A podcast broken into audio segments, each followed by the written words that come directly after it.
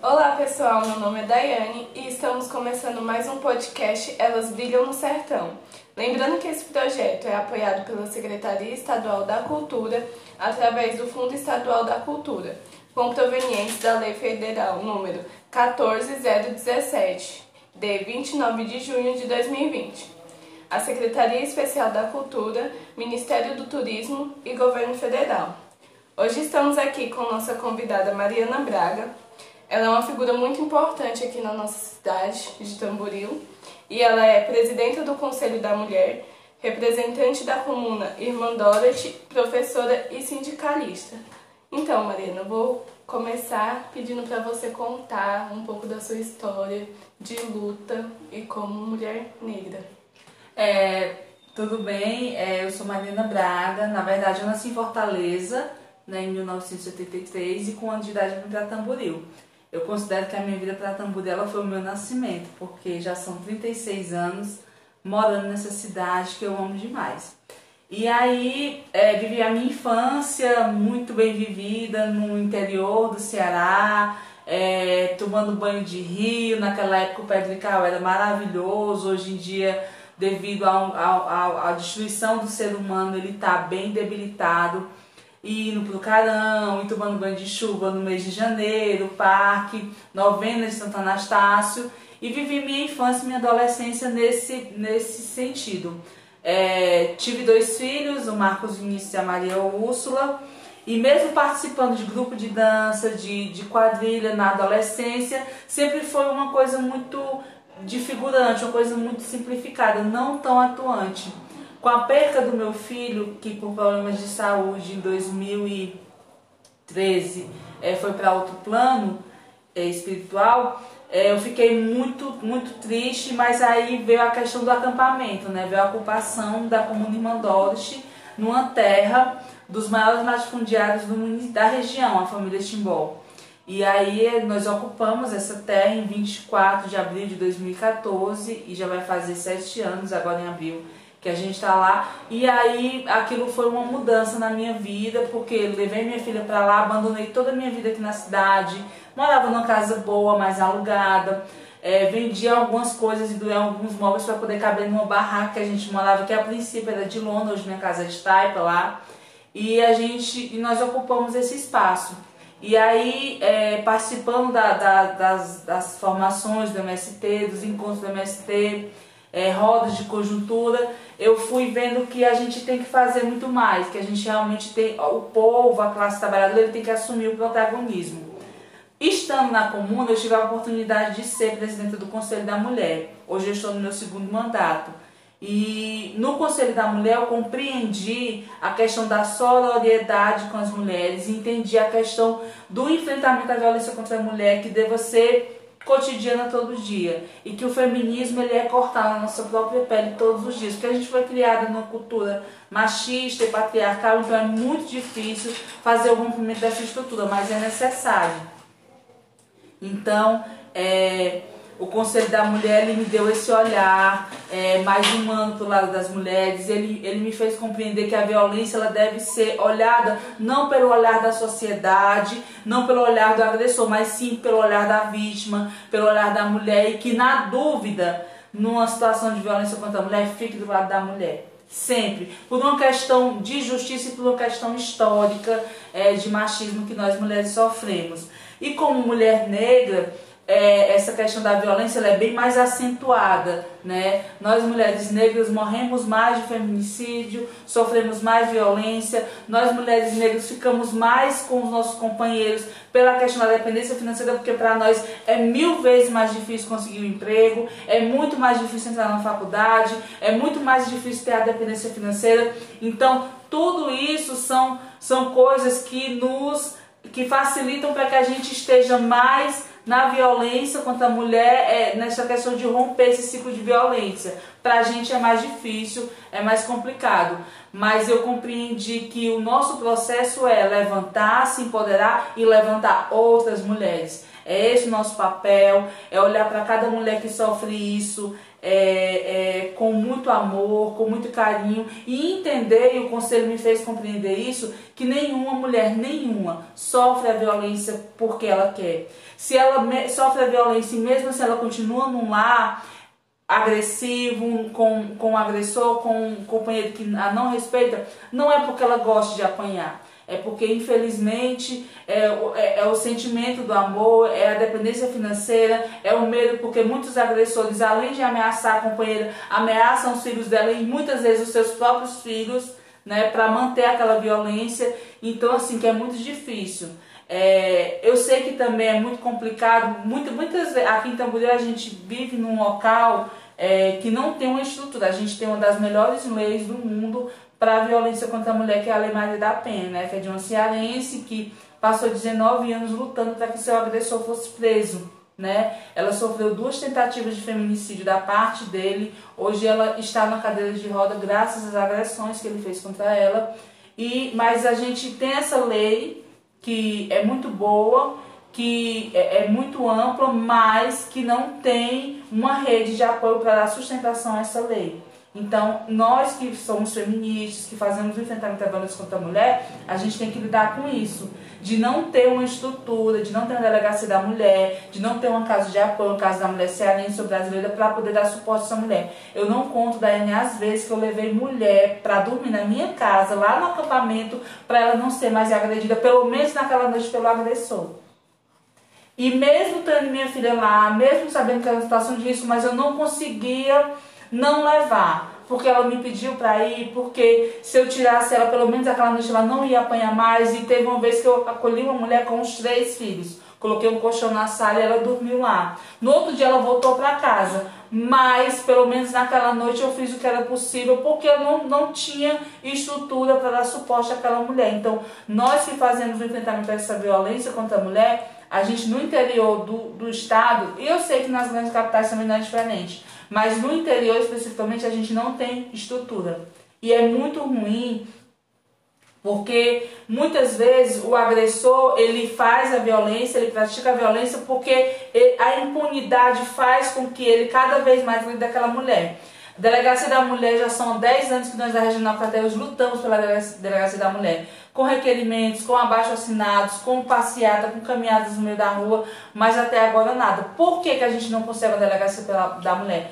Porque eu, eu fui candidata a vereadora pelo PSOL, é, nas eleições passadas e a minha filiação ao pessoal também vem muito nessa questão e eu estar na política vem muito nisso de entender que nós mulheres devemos ocupar esse espaço.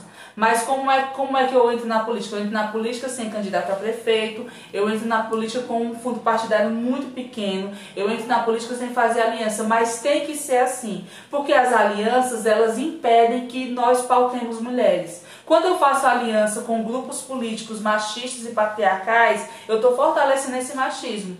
Então, mesmo que eu não, tenha ganhado as eleições, mesmo que eu tenha tirado 106 votos, mesmo sendo essa, essa, essa mulher figura tão conhecida no Tamboril, aí, ah, as pessoas não reconhecem. Não, as pessoas reconhecem. É só porque a gente ainda vive num sistema político que prega a compra de voto e não a representatividade.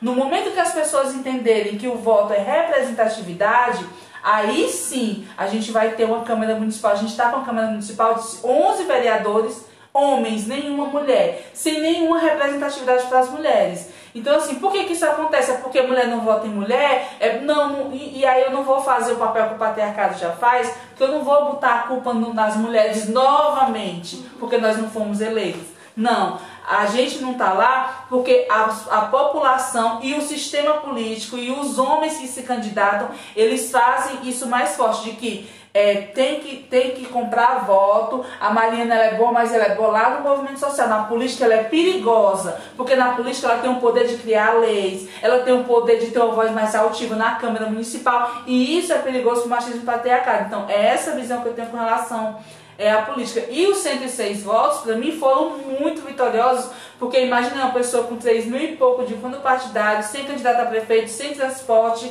tirar isso sem comprar nenhum voto. E não compro. Porque toda mulher que tem uma consciência de que está na política para votar mulheres, ela não pode comprar voto. Porque quem compra voto são justamente os homens que fazem de tudo para que nós mulheres não estejamos lá. E quando eu compro voto, eu tô, eu tô, eu tô dando a entender para o eleitor, para a eleitora, que se um homem vier e der mais do que eu, então eu tenho que votar no homem. Eu não posso fortalecer essa política machista e patriarcal de compra de voto que tira a nós mulheres e a população LGBTQIA+, os indígenas, os quilombolas, de estarem na política. Então, assim, eu sei que é difícil, eu sei que é um longo caminho, que a gente tem que percorrer, mas é necessário. E esses espaços da gente estar tá conversando, da gente estar tá usando a nossa voz para falar, é importante, porque servem para que as pessoas possam escutar, para que as pessoas possam assimilar e começar a refletir sobre o papel da mulher, sobre o papel da luta. E como bem diz o, o tema do podcast, elas brilham no sertão. Não é fácil brilhar no sertão, não tem nada de estelismo, não tem nada de glamour. Tem sim de muito corre, tem sim de muita opressão, porque eu escuto piadinhas, eu escuto, eu, eu sinto que às vezes eu sou vetada em tal, em tal em espaço, porque a minha fala ela incomoda, porque a minha fala ela é muito forte, mas no dia que a minha fala e a minha presença não incomodar essa estrutura, aí quem está errada sou eu. Porque como mulher negra, eu tenho que realmente estar aqui para incomodar, para causar o desconforto, para que as coisas possam ter alguma mudança. E apesar de toda essa situação, né, que a gente sabe o quanto é difícil ser mulher e principalmente negra na sociedade que a gente vive hoje, você acha que apesar do avanço ser pouco, a mulher já conseguiu conquistar pelo menos 1% de representatividade na sociedade? Eu acredito que talvez até um pouco mais é, só porque ainda, ainda é invisibilizado, né? Nós mulheres ainda nós estamos muito invisibilizadas, é, justamente é uma questão de estratégia do machismo do patriarcado. Porque o machismo patriarcado, ele é que sustenta toda essa sociedade que nós temos. Sustenta o racismo, sustenta que os homens tomem decisões no nosso lugar, sustenta que quando uma mulher é agredida, é, ela, ela que tem que ser a, ela que é culpada por aquilo e como a gente muito vê, quando o homem ele empodera a sua voz, ele fala mais alto, ele é corajoso, ele é guerreiro. Quando a mulher faz isso, ela é dramática, ela é histérica, ela é escandalosa. Eu já levei muito esses nomes. Com, é, é, no começo me incomodava muito, porque não tinha nada de histerismo, nem de dramática, nem de louca, nem de, de nada. Tinha de uma mulher que precisava usar sua voz para se impor, que precisava usar sua voz para que outras mulheres pudessem refletir sobre isso.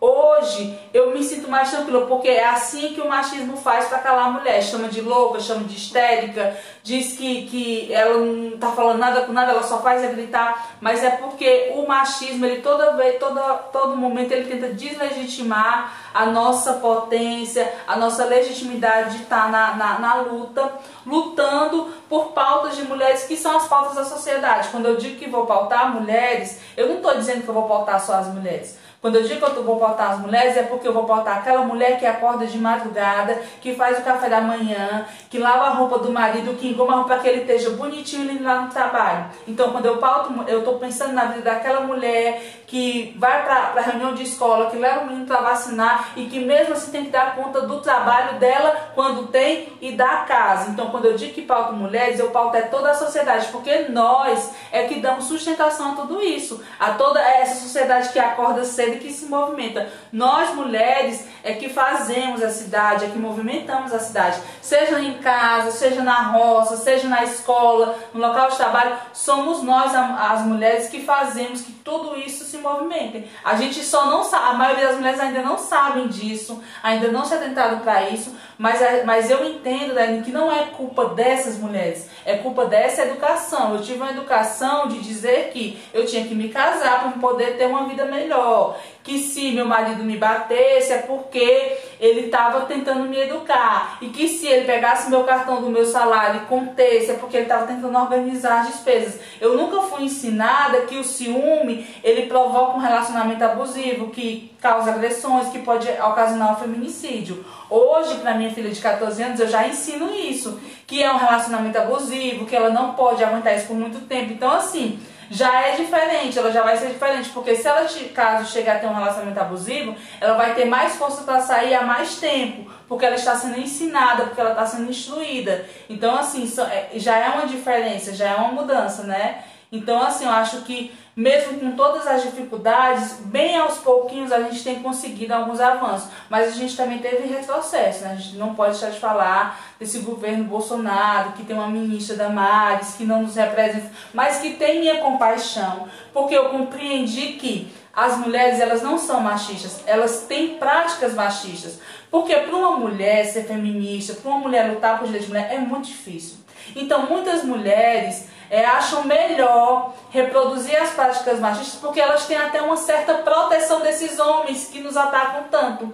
Então, para algumas mulheres é muito difícil ser atacado o tempo todo. Então é melhor se calar, é melhor dizer que é certo isso mesmo e ter uma certa, entre aspas, proteção desses homens machistas do que bater de frente. Então é como é a Damares, ela tem minha compaixão, ela não tem minha raiva, ela, ela tem a minha compaixão, porque eu compreendo que na cabeça dela, talvez no sistema onde ela vive, no meio onde ela vive, seja e é muito difícil bater de frente justamente com esses homens. E ela também não tem a força para sair do meio onde ela está. Então essas mulheres que, tem, que, que reproduzem que ah, a menina foi violentada sexualmente no dia que ela estava, a culpa é dela, não sei o que, são mulheres que têm a minha compaixão. E é mulheres que a gente, e, é, e, é, e é assim que deve ser para a gente começar um diálogo. Porque se eu disser que tem mulher atacando mulher, eu não consigo diálogo nunca com essa mulher que tem essas práticas machistas. Quando eu digo que essa mulher tem minha compaixão e que eu compreendo isso, mas que é necessário avançar, talvez essa mulher seja mais aberta para conversar comigo e aí eu consiga algum avanço. E sobre essa questão de feminicídio, violência contra a mulher, né? Eu cito o meu caso. É, você acha que é, hoje em dia muita coisa passa batida em relação a isso? Porque no meu caso aconteceu assim. Meu pai chegou a agredir minha mãe, a gente fez a denúncia, só que até hoje nunca deu em nenhuma situação. Então você acha que, mesmo assim, tendo todo esse direito, muita coisa ainda se passa batida? é, não é que passe batido, é intencional. É essa questão da rede que eu te falo. Uhum. Não vai ter delegacia da mulher em Tamboril, não vai ter casa da mulher, porque nós não temos uma representatividade de Tamboril na, na Assembleia Legislativa, na Câmara Municipal dos Deputados Federais, no Senado.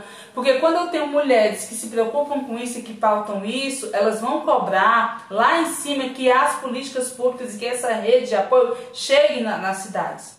Quando eu não tenho, o que, que é importante? É cavar poço profundo, é dar cesta básica, entendeu? É fazer um eventozinho. Não que a água não seja importante, a água é importante, mas é porque a gente não vê essa preocupação de deputados, é, de vereadores com essa violência contra a mulher. A gente não vê por quê? Porque são homens um homem não vai estar preocupado com a mulher que sofre violência porque ele nunca vai saber o que é você chegar na entrevista de emprego e o, o, o cara lá que vai fazer olhar para o seu decote ou perguntar se você tem disponibilidade para sair com ele, para jantar com ele.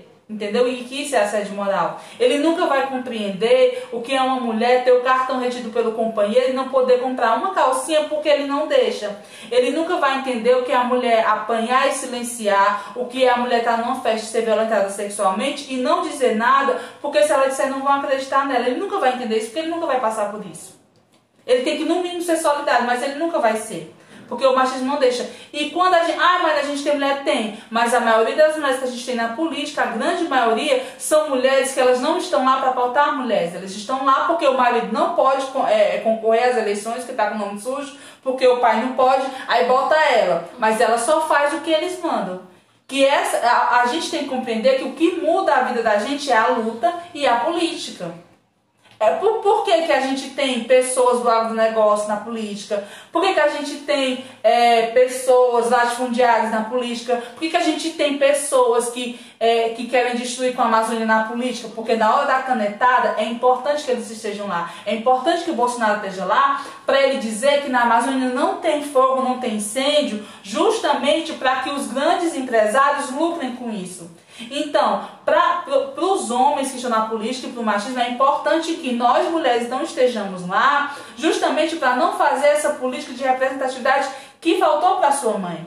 Por quê? Tá, eu já, já presenciei mulher chegar na delegacia é, e a menina, a mulher está na recepção e ela dizer assim: Tu vai fazer a denúncia? E eu estava lá por outro caso, e a mulher chegou para fazer a denúncia de violência doméstica. Ela vou.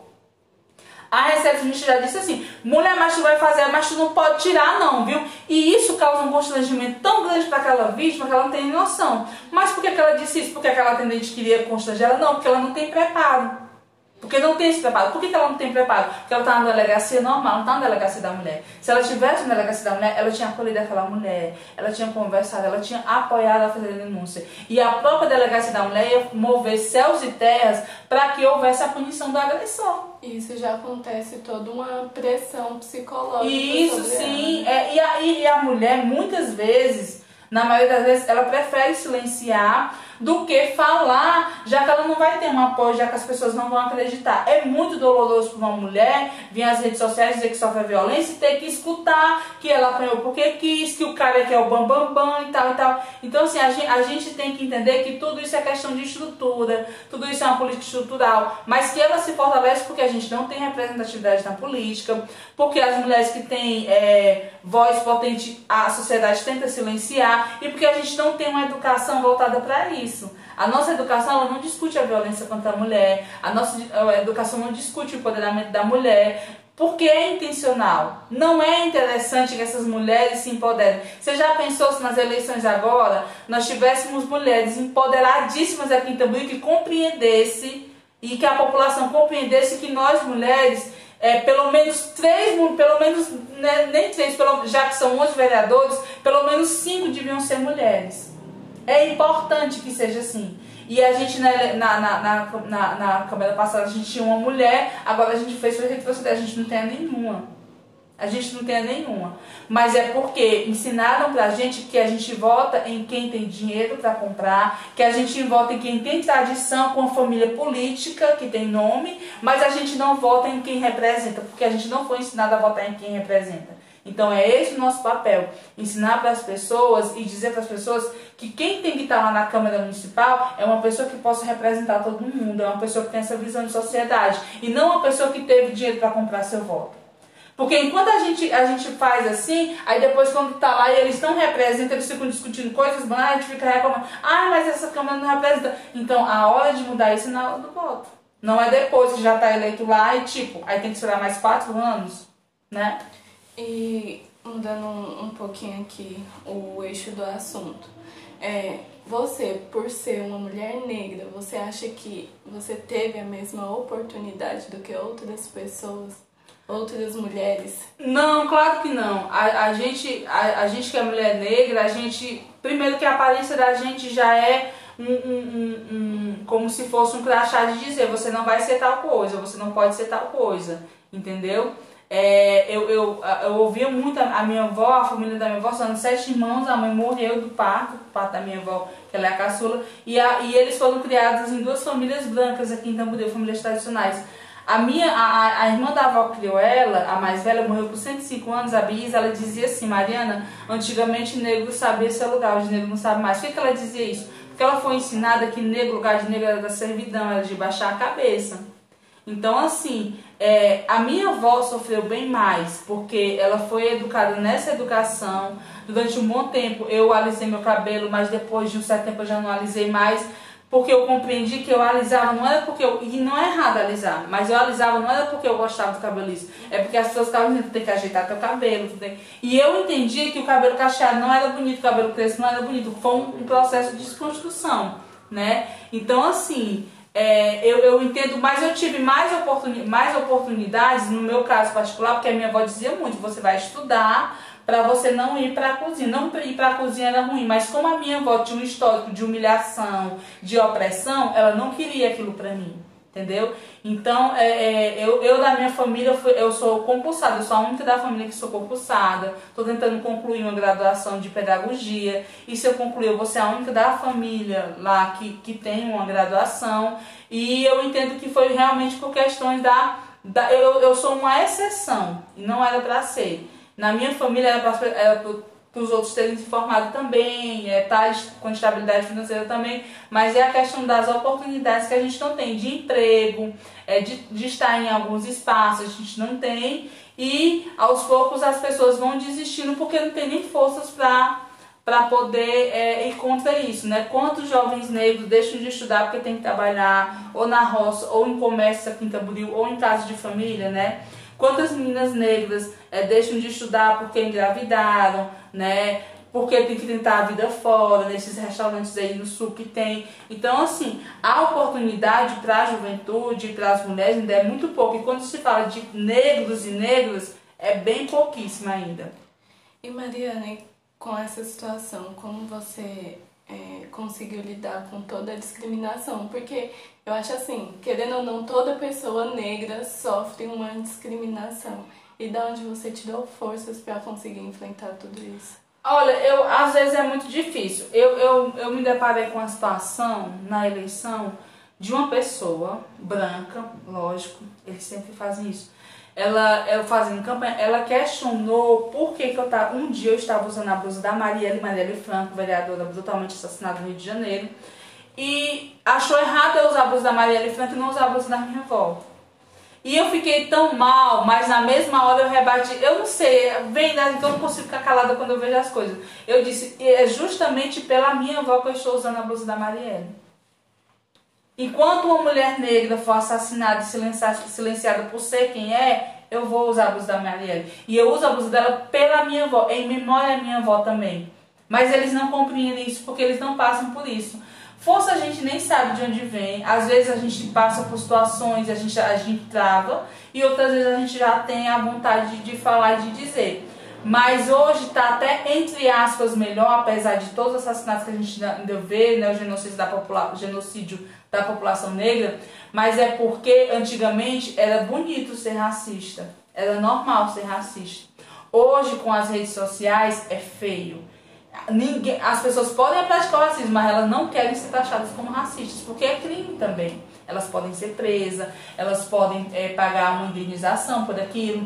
Então, assim, quando as pessoas, as pessoas já. A, a questão da lei, quando tem uma lei que diz que é crime, as pessoas já não, não querem mais, né? Ser homofóbico, já as pessoas, elas podem até ser e são homofóbicas, mas elas, elas não querem ser taxadas como tal. Então, essas pessoas que praticam a violência, elas já estão, entre aspas, se policiando um pouquinho. E racista também é a mesma coisa, né? É, as pessoas, elas morrem de medo de ser taxadas como racista, mesmo sendo racista. Então, assim, é, essa questão de ser crime hoje, o racismo, é muito importante para que a gente possa tentar ver um mundo melhor, para que as pessoas entendam que não é normal eu fazer quando a coisa, eu dizer quando a coisa tá preta, a coisa tá boa, né? Isso é um racismo e a gente reproduz ele porque a gente foi educado assim com esses dizeres racistas. Mas quando a gente diz que é crime, quando está na lei que é crime, quando a gente começa a discutir isso e que não é normal isso, e que não é brincadeira isso, eu já vejo assim algum avançozinho. E mesmo assim, hoje em dia, muitas pessoas usam do racismo e depois usam o argumento que foi uma brincadeira. Né? É, é, mais bonito se desculpar, uhum. né? Porque quando eu, eu pratico o racismo, eu causo uma dor muito grande para aquela pessoa que sofre. E é racismo. Então, é mais bonito que a pessoa diga assim: eu, eu pratiquei o racismo porque eu vivo nessa cultura e a gente fica reproduzindo essas atrocidades mas eu peço desculpa. Então é mais bonito desculpar do que ficar dizendo que foi uma brincadeira. Não, não foi uma brincadeira. Foi racismo sim. Mas as pessoas, elas. elas, elas e aí fica, fica parecendo que a, a pessoa agredida, a vítima, é que é a culpada, é que está constrangendo o agressor. E não é nada disso. Ela praticou, ela pode não ter tido até a intenção de magoar mas ela praticou racismo, então ela é, é, tem que ser punido, ela tem que compreender que é racismo e que é crime que ela não pode fazer isso. E hoje em dia é até difícil para as pessoas que sofrem racismo diferenciar essa situação ou ficar meio repreendido diante da situação, porque às vezes pode vir até de um amigo nosso e a gente ficar imaginando, não, é meu amigo, então vou deixar passar batido, né? Então, Mariano, para finalizar, eu queria que você mandasse um recado para todas as mulheres de força que sofrem pressão psicológica, para todas as mulheres negras, que a gente sabe que não é nem um pouco fácil lidar com tudo isso nessa sociedade que a gente vive hoje. A mensagem que eu deixo é que assim, a gente tem que olhar realmente para a violência contra a mulher pelo olhar da vítima porque quando a gente olha pelo olhar da vítima, entendendo que aquela mulher ela é violentada e que ela é vítima, que ela não é culpada pela violência que sofre, a gente realmente consegue fazer algum avanço. E se a gente é empoderado, se a gente tem uma amiga, às vezes a, a mulher violentada, ela não quer que você faça nada, ela só quer que você escute ela sem julgar. Porque é muito difícil para a mulher relatar a violência e ainda ser julgada. Então, se aquela amiga, se aquela familiar chega para você, só me escute, não julgue essa mulher, escute o que ela tem a dizer. Deixa ela chorar e escute, porque quanto mais você escuta, mais você fortalece aquela mulher. Eleve sempre a autoestima dela, se você já é empoderada. Se você não é, procure estar ao redor dessas pessoas, procure ajuda, procure apoio, porque violência contra a mulher não é normal, é um crime e deve ser punido mas eu compreendo e eu entendo que é muito difícil romper o ciclo da violência. É por isso que a gente precisa dessa rede de apoio. Nas eleições, votem em mulheres, procurem mulheres que não compram voto, mulheres que estejam preocupadas com a pauta de mulheres, mulheres que estejam preocupadas em fazer representatividade nos espaços políticos. Então, assim, é importante a gente buscar por essa representatividade. É, e para nós que somos negros e negras, é, procurar sempre é entender que o racismo não é normal, que nós não somos culpados nem culpadas pelo racismo que sofremos. É uma dívida histórica que o Brasil tem com nós. São, são mais de 400 anos de, de escravidão que nós vivemos nesse, nesse país. É, hoje, é, há 130 anos atrás, eu, eu, Mariana, você, Daiane, nós não estaríamos aqui com esse poder de voz, nós estaríamos no mercado de escravos sendo vendidas. Isso acontecia há 130 anos atrás. Então, não é normal isso. E o racismo ele não é mimimi. Ele realmente é uma pauta, ele realmente é uma dívida histórica que a nação, que o mundo tem com os povos africanos. Porque todos nós que somos negros, e os brancos também, que hoje moram aqui no, no, no, no Brasil, eles vieram desse, desses ancestrais que vieram nos navios negreiros, que sofreram muito.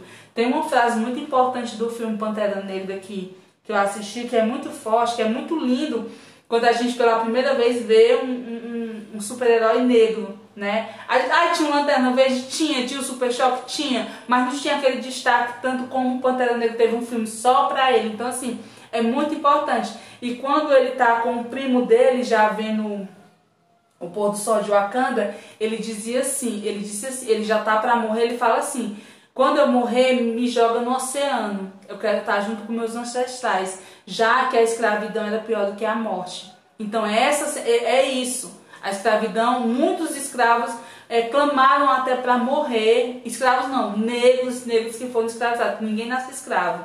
As pessoas nascem livres. Elas são escravizadas. E aí eles pediam para morrer porque é, era melhor a morte do que aquele sofrimento. Então, assim, é essa sensação que nós temos. E quando a gente luta por representatividade, quando a gente luta contra o racismo, não é mimimi, é porque realmente é uma dívida histórica que é, o país tem com o nosso povo. E eu gostaria de agradecer o espaço, é muito importante que a gente tenha cada vez mais esse espaço para que a gente possa estar conversando, esclarecendo as pessoas do quanto é importante a luta, do quanto é, é importante o protagonismo do povo trabalhador. Muito obrigada. E eu que agradeço a sua participação por ter vindo até aqui, trazer sua fala, trazer sua luta, contar sua história pra gente. E a gente assim finaliza mais um podcast.